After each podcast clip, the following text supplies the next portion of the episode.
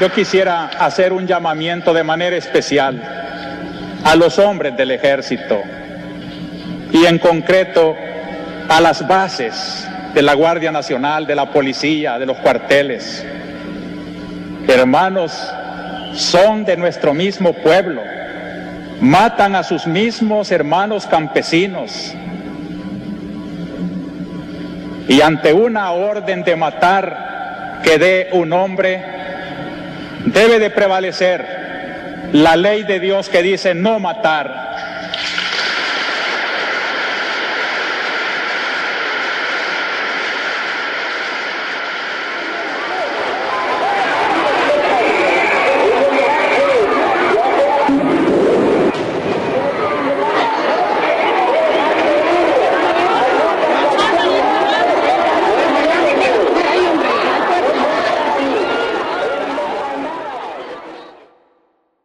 Esta confusión de gritos, disparos, altavoces y detonaciones fue grabada en San Salvador durante el funeral de Monseñor Óscar Arnulfo Romero, el 30 de marzo de 1980. Fue un día caótico. 60.000 personas estaban aglomeradas frente a la catedral para rendir tributo al obispo salvadoreño que había sido asesinado por defender a los pobres. Repentinamente hubo disparos y bombas que causaron pánico. En la estampida murieron más de 40 personas, incluyendo mujeres y niños. Como nos explica Jimena Aguilar, joven salvadoreña, huésped de este podcast, estos acontecimientos marcaron su vida y la de muchas otras personas en El Salvador. En general, el final de la década de 1970 y la década siguiente fueron años de grandes conflictos políticos y militares y de esperanzadores proyectos de cambio social radical para Centroamérica.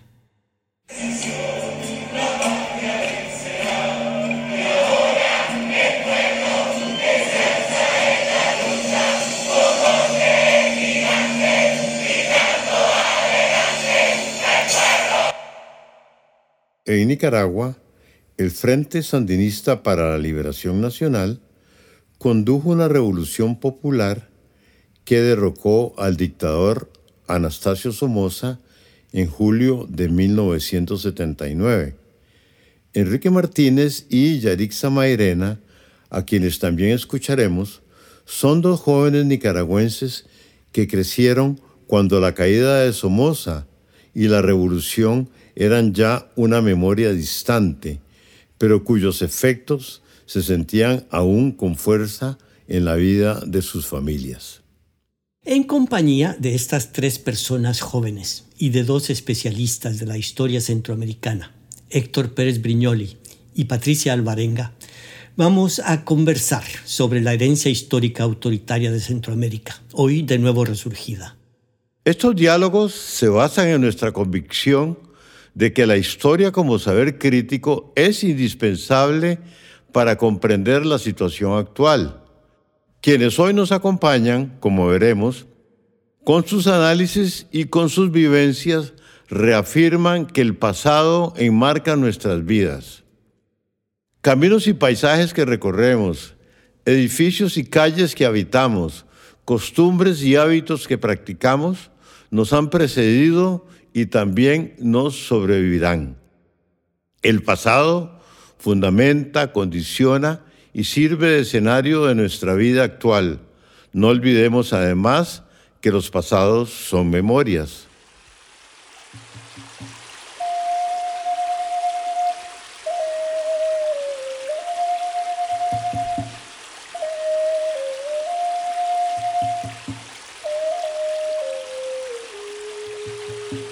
Centroamérica, el presente y sus pasados.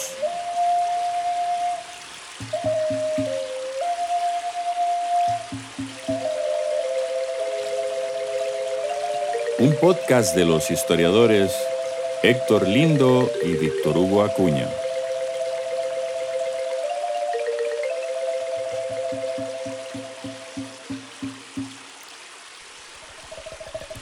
Producido por la Universidad de Costa Rica.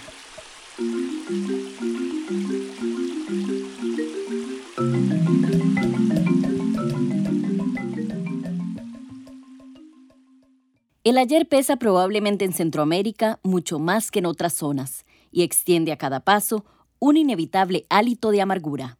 Héctor Pérez Briñoli.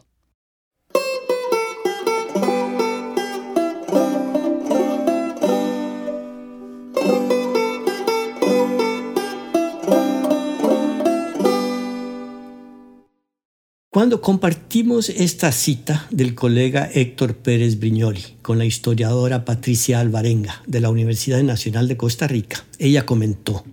Esa aseveración la hace Pérez Briñoli en 1985 en un contexto muy distinto en el que estábamos envueltos en las guerras centroamericanas. Sin embargo, pese al trágico momento vivido, había una esperanza en el futuro una esperanza en la democratización, por una parte, ¿verdad? De parte de sectores de centro derecha, centro izquierda, pero también una esperanza en la revolución. El mismo Héctor Pérez Briñoli reaccionó de forma similar al releer lo que había escrito hace 37 años. Lo primero que puedo decir es que la historia de estos 37 años y la situación presente de Centroamérica confirma para mí esas reflexiones, porque yo diría que hoy el pasado sigue siendo tan tremendo como lo era en 1985. En 1985 Centroamérica estaba envuelta en una guerra civil que estaba incendiando Centroamérica por todos lados y Costa Rica que estaba un poquito al margen, como sabemos, se fue solucionando una vez que hubo todo el proceso de negociaciones y el plan de paz de Esquipulas. Pero cuando uno ve, por ejemplo, la situación política de Guatemala, donde hay una interminable sucesión de personajes en la política que van desde pastores protestantes hasta cómicos de la televisión. Y si uno mira el caso de El Salvador, el caso de Bukele, bueno, un presidente que llega a poner en Twitter su imagen vestido de emperador romano. Y si miramos a Nicaragua, yo creo que está muy, muy claro que el régimen actual de Ortega es la replicación de la dictadura de los Somoza y de la dictadura de José Santos Zelaya. Pérez Brignoli nos pinta un mundo de caricatura, donde la democracia es una apariencia y el ejercicio autoritario del poder y la violación de los derechos ciudadanos crudas realidades. Pero es claro que este presente remite a un pasado reciente y a otros pasados, pasados que las personas jóvenes experimentan y reconocen como presencias en sus vidas.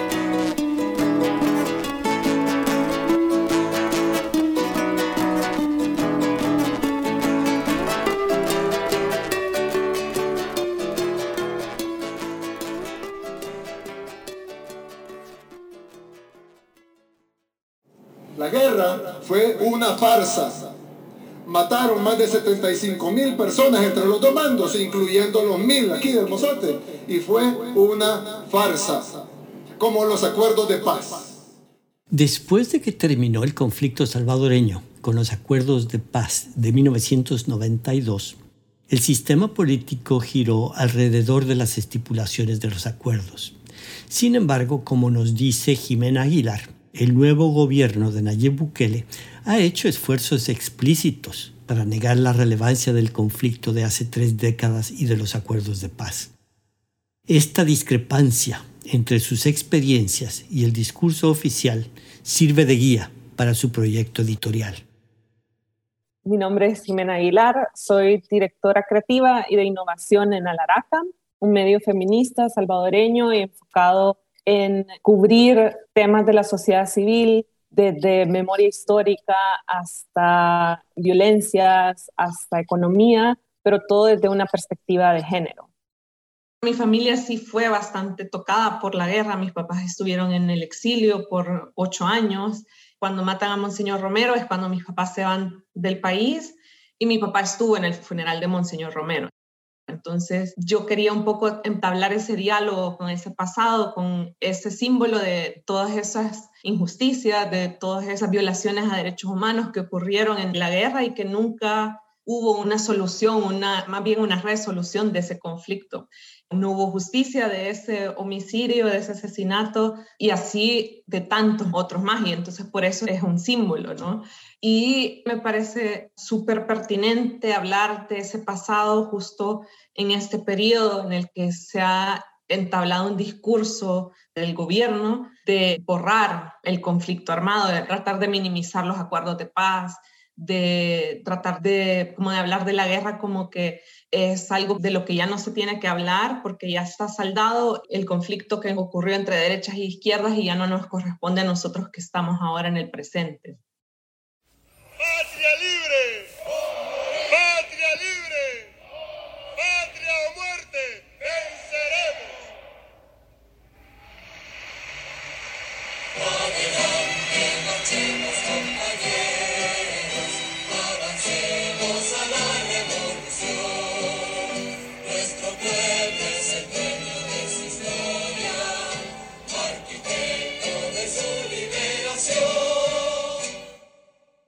La historia reciente también ha marcado la trayectoria vital de Enrique Martínez y de Yarixa Mairena. Cuando comenzaron a cobrar conciencia política, ya había quedado muy atrás la euforia de los primeros años de la revolución del Frente Sandinista. En 1990, los sandinistas perdieron unas elecciones y llegaron al poder grupos más conservadores que a su vez en otras elecciones se dieron el paso a Daniel Ortega, uno de los líderes históricos del sandinismo, en el año 2006. Una vez en la presidencia, Ortega comenzó a desmantelar las instituciones democráticas de Nicaragua, lo que causó gran indignación entre gente joven como Enrique y Yarixa. Ambos interpretan las reflexiones de Héctor Pérez sobre el peso de la historia desde la perspectiva del siglo XXI. Mi nombre es Walter Enrique Orozco Martínez, muy conocido en el esquema de la lucha estudiantil y juvenil como Enrique Martínez. Soy un joven que en el 2018 decidió asumir una lucha en la búsqueda de la democracia, la justicia y la paz en Nicaragua.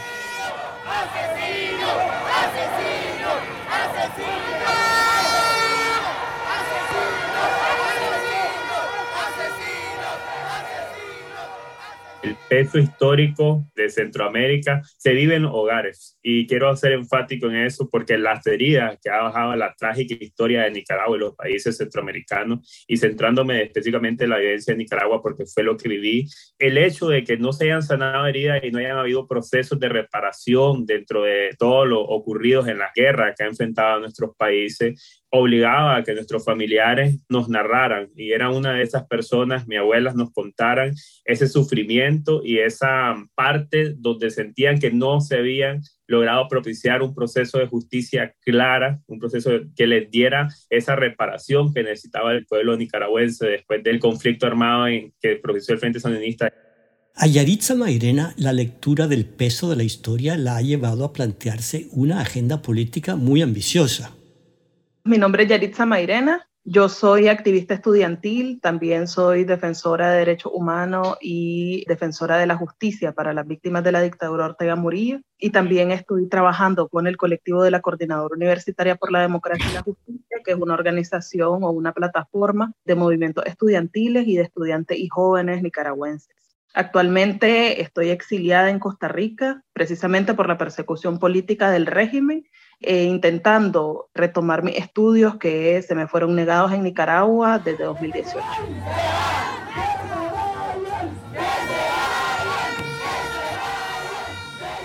Estuve detenida por la persecución que hay hacia los defensores de derechos humanos y hacia los activistas en Nicaragua.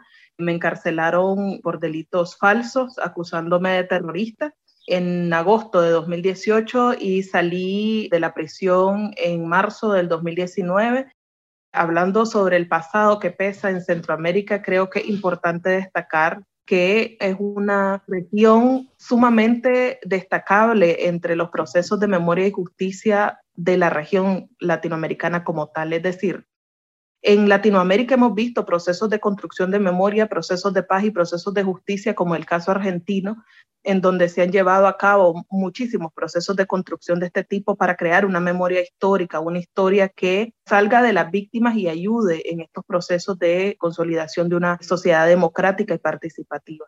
En efecto, y aunque parezca contradictorio, el peso del pasado en Centroamérica es consecuencia también de la impunidad y de una imposición del olvido.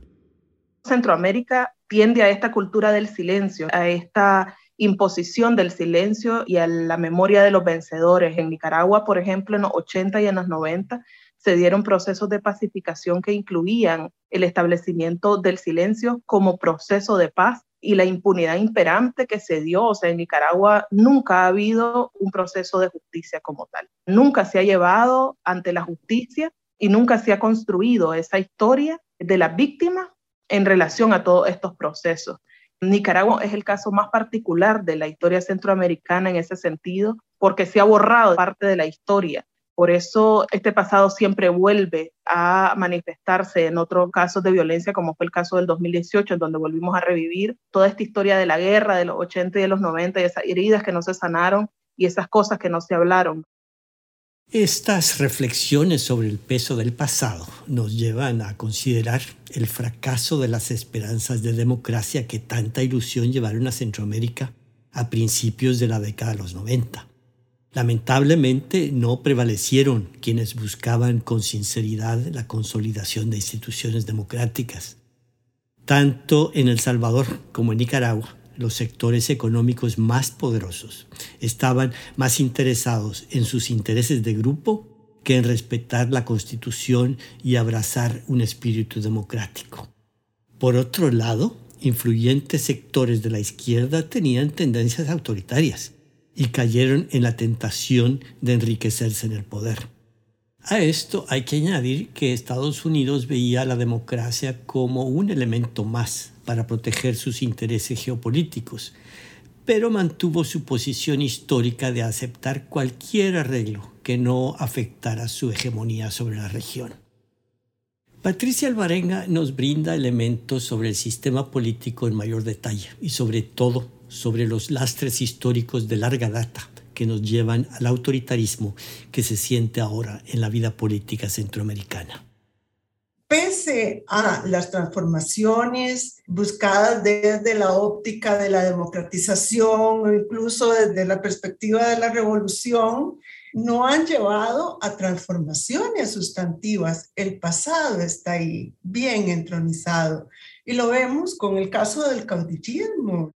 El caudillismo es un sistema que heredamos del siglo XIX, habría que hacer investigaciones más profundas al respecto para ver sus raíces en el periodo colonial español, pero es un sistema donde existen relaciones asimétricas de poder, donde quien tiene el poder brinda favores a sus subalternos.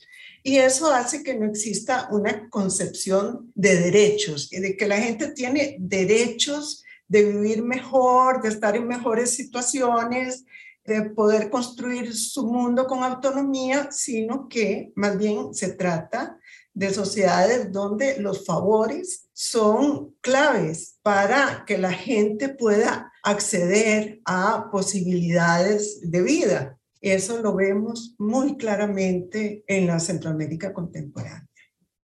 Efectivamente, en sus dos siglos de independencia, en la historia de Centroamérica ha habido caudillos como Gerardo Barrios en El Salvador, Manuel Estrada Cabrera en Guatemala y Anastasio Somoza en Nicaragua, y en el presente el dictador Daniel Ortega y Nayib Bukele, que han gobernado de forma personalista, concediendo favores a amigos, oprimiendo enemigos e ignorando las instituciones democráticas. Los sistemas políticos de nuestros países tomaron forma dentro de los parámetros impuestos por las jerarquías sociales racistas, heredadas de la época colonial y a la sombra del imperialismo estadounidense.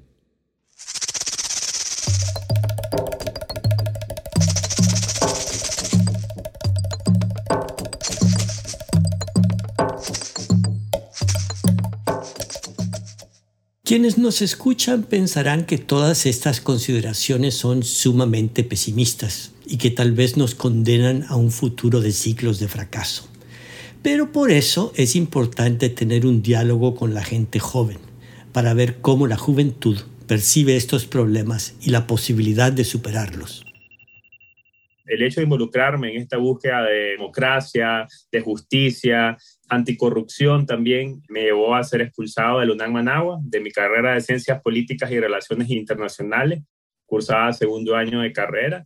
También después de que participé de forma llena, también estudiaba Derecho en la Universidad Centroamericana UCA y al salir al exilio debido a la persecución política por parte de la dictadura de Daniel Ortega y Rosario Murillo, se me dificultó continuar mis estudios, también hicieron un proceso de represión en la parte de mis estudios de secundaria, destruyendo hasta mi título de bachillerato, llegando a Costa Rica con lo que llevamos una maleta de sueños truncado en ese momento y un poquito de, de luto y dolor al sentir que no se había podido hacer nada en ese levantamiento juvenil, que fue como el despertar, digo yo, de la juventud nicaragüense, porque sí fue un despertar, pero más allá de un despertar, yo lo veo como la salida del miedo que teníamos los jóvenes porque ya se sentía ese panorama de represión dentro de los hogares y ese miedo que también la familia nicaragüense, nuestros hogares nos transmitían en relación a los hechos históricos que se habían manifestado en el pasado y el accionar del Frente Sandinista y entre otros grupos en nuestro país. Llegando acá, me propuse, visionando desde el análisis político, que era una de mis áreas y ha sido una de mis áreas en expertise, que el conflicto de Nicaragua se iba a prolongar más. Entonces yo tenía que buscar rutas alternativas los jóvenes no queremos otro derramamiento de sangre, seguir pagando esas cuotas que se pagan a través de la historia para lograr, entre comillas, esa búsqueda y esa democratización de los países, cuando no tiene que ser así. Podemos dar una lucha con nuevas formas de resistir, nuevas formas de ir buscando la democracia nuevas formas de golpear incluso a esas esferas de poder, que en este caso es la dictadura de Daniel Ortega Rosario Murillo y todo su esquema represivo. Entonces, eso es lo que, en cierta manera, la línea esencial que estamos ofreciendo nosotros como jóvenes, y es lo que les hemos mantenido claro en diversos espacios políticos, no vamos a apostar nuevamente a una lucha armada, no vamos a ir con la lucha de confrontación violenta. Lo que vamos a buscar como joven es lograr la reconciliación dentro del país y además de la reconciliación, una transición basada en una lucha cívica y pacífica que realmente promueva la paz en Nicaragua. Eso para mí es como la nueva propuesta que mantenemos los jóvenes.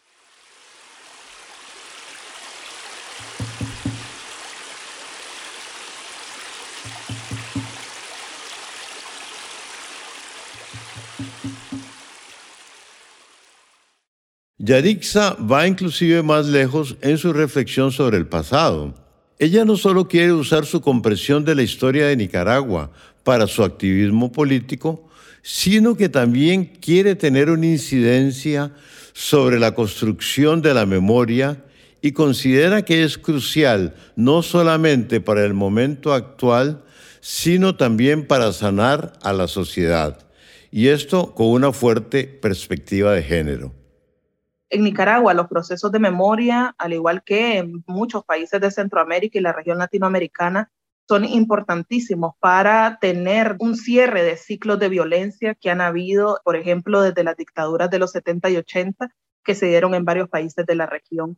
Y en este sentido creemos que la memoria puede ayudar a la construcción de mecanismos de no repetición para esos hechos de violencia y también a construir una memoria colectiva, una memoria histórica que sirva para registrar estos acontecimientos y que no se vuelvan a repetir y además para que la gente tenga conciencia de la importancia de los derechos humanos, la importancia de darle voz a las víctimas, la importancia de tener conocimiento y una educación en base a la verdadera historia, no una historia de los vencedores, no una historia a medias, sino una historia completa que cuente realmente lo que pasó, cómo lo vivieron las víctimas y la población y cómo contribuye ese proceso a sanar heridas, a sanar a las personas que participaron en esos conflictos y a la reconciliación nacional. Jimena tiene un enfoque muy similar y nos explica pasos concretos. Nos da un ejemplo muy específico de cómo ella y el grupo de gente con la que trabaja están dedicados a construir una memoria que contribuya a sanar a la sociedad salvadoreña.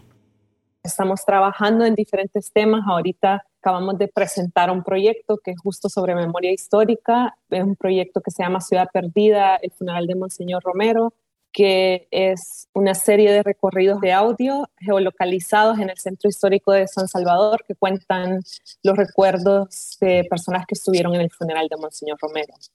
Jimena Aguilar está comprometida en la tarea de conservar la memoria de un pasado y la historiadora Patricia Alvarenga nos ofrece algunas ideas sobre cómo vivir con ese pasado e inclusive cómo superarlo. Yo creo que lo que no hemos explorado suficiente es cómo las relaciones de poder se reproducen, se siguen reproduciendo recurrentemente de generación en generación en nuestros mundos, en nuestras sociedades. A mí me parece muy importante acudir aquí a las potencialidades de la memoria en nuestras vidas. Potencialidades que pueden ser nefastas, pero que también pueden ser altamente productivas.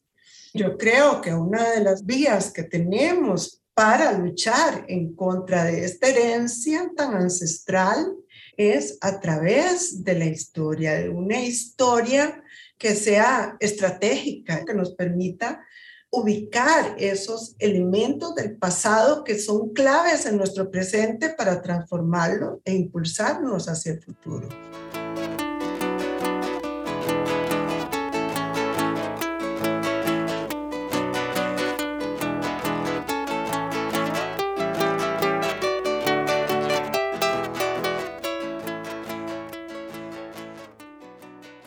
Bueno, el peso del pasado nos ha reunido en esta conversación. El peso del pasado tal y como se padece en la persistencia del despotismo, la negación del Estado de Derecho y la violación de los derechos humanos en la Centroamérica actual. Un peso reconocido además en sus análisis y visto como esperanzas perdidas por nuestros colegas Héctor Pérez Brignoli y Patricia Alvarenga. Peso del pasado que estiman se debe investigar en profundidad con las herramientas que brinda una historia crítica y rigurosa. Un peso del pasado que se ha manifestado en exilio y cárcel para las tres personas jóvenes que nos han acompañado. Un pasado que para Jimena Aguilar es un proyecto de salvaguarda y promoción del legado de Monseñor Romero.